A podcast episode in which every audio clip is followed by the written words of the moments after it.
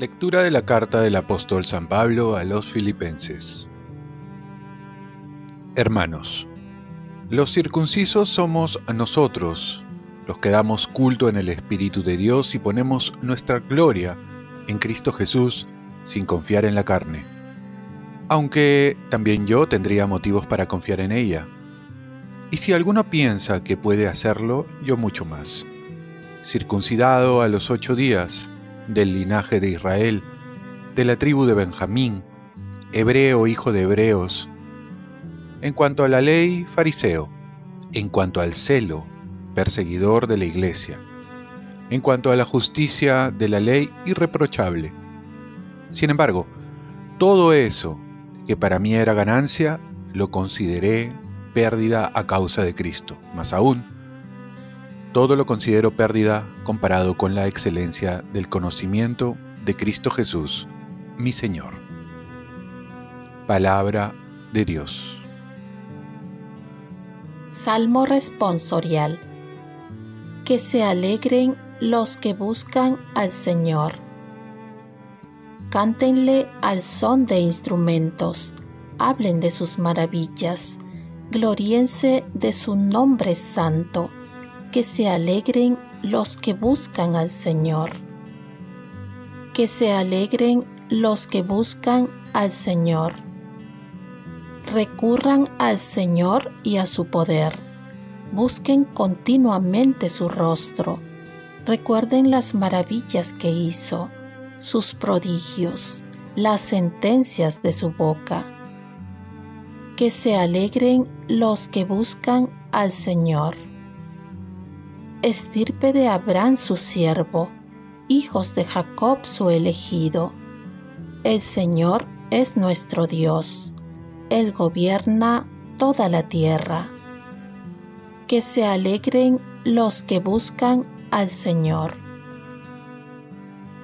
Lectura del Santo Evangelio según San Lucas. En aquel tiempo solían acercarse a Jesús los publicanos y los pecadores para escucharle. Y los fariseos y los escribas murmuraban entre ellos, Este acoge a los pecadores y come con ellos. Jesús les dijo esta parábola. Si uno de ustedes tiene cien ovejas y se le pierde una, ¿no deja las noventa y nueve en el campo y va tras la descarriada hasta que la encuentra? y cuando le encuentra, la carga sobre sus hombros muy contento, y al llegar a casa reúne a los amigos y a los vecinos y les dice, Alégrense conmigo, he encontrado la oveja que se me había perdido. En verdad les digo que así también habrá más alegría en el cielo por un solo pecador que se convierta que por noventa y nueve justos que no necesitan convertirse. Y si una mujer tiene diez monedas y se le pierde una, no enciende una lámpara, barre la casa y busca con cuidado hasta que la encuentra. Y cuando la encuentra, reúne a las amigas y a las vecinas y les dice, Alégrense conmigo, he encontrado la moneda que se me había perdido.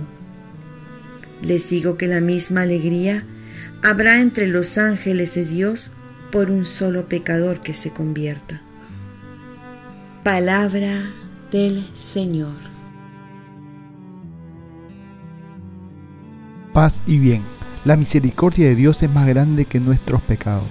Jesús nos manifiesta una de sus alegrías en estas dos parábolas de la misericordia. Una de ellas consiste en encontrar y volver a casa a la oveja que se había perdido y la otra en encontrar la moneda perdida y compartir la dicha con sus amigos. Es decir, la alegría de ver que sus hijos vuelven al Padre a través de la conversión del corazón. Y este regreso como el Hijo pródigo es motivo de fiesta. Nosotros deberíamos preguntarnos también cuál es nuestra alegría. Esta era la alegría también de los santos, en la que arriesgaban su vida, su salud, su prestigio, sus bienes, con tal de ganar almas para Cristo. Por ahí un santo decía, dame almas y quítame todo. Es el celo apostólico de trabajar por las personas que desconocen a Cristo o aquellas que se han alejado o las que están cerca y no aspiran a unirse más en Cristo. Pero también vemos la misericordia de un Dios que no se da por vencido cuando alguien está por el mal camino o se aleja de él. ¿Cuántos padres familias lloran por ver que sus hijos van por mal camino? Esta parábola nos recuerda que sus oraciones no son en vano. Tenemos un Dios que espera activamente, que sale al encuentro del que está perdido, que nos hace ver que su misericordia es más grande que todos los pecados. Por eso San Juan Pablo II dirá, es la mirada paternal de Dios lo que nos libera del sentimiento de culpabilidad, de la sensación de fracaso, del peso de una vida inútil y pérdida de la angustia e impotencia que nos produce mezquindad propia y ajena. De esta manera vemos, por un lado, el celo apostólico de llevar mucha gente a Dios y por otro lado, un Dios que se alegra al salir al encuentro, recibirlos y abrazarlos y darles una mejor vida, una vida con Él. La Iglesia Católica celebra hoy a San Martín de Porres, el santo de la escoba, quien es testimonio de humildad y sencillez virtudes que revelan su auténtica grandeza con la que vivió. Yo te curo y Dios te sana, solía decir San Martín de Porres. El humilde mulato era de la orden dominica, se santificó cuidando enfermos y menesterosos. Fue nombrado por San Juan XXIII como santo patrono de la justicia social y patrón universal de la paz en pleno siglo XX, un siglo marcado por la violencia. Su nombre completo es Juan Martín de Porres Velázquez. Realizó numerosos milagros, especialmente curaciones. Martín jamás se atribuyó portento alguno.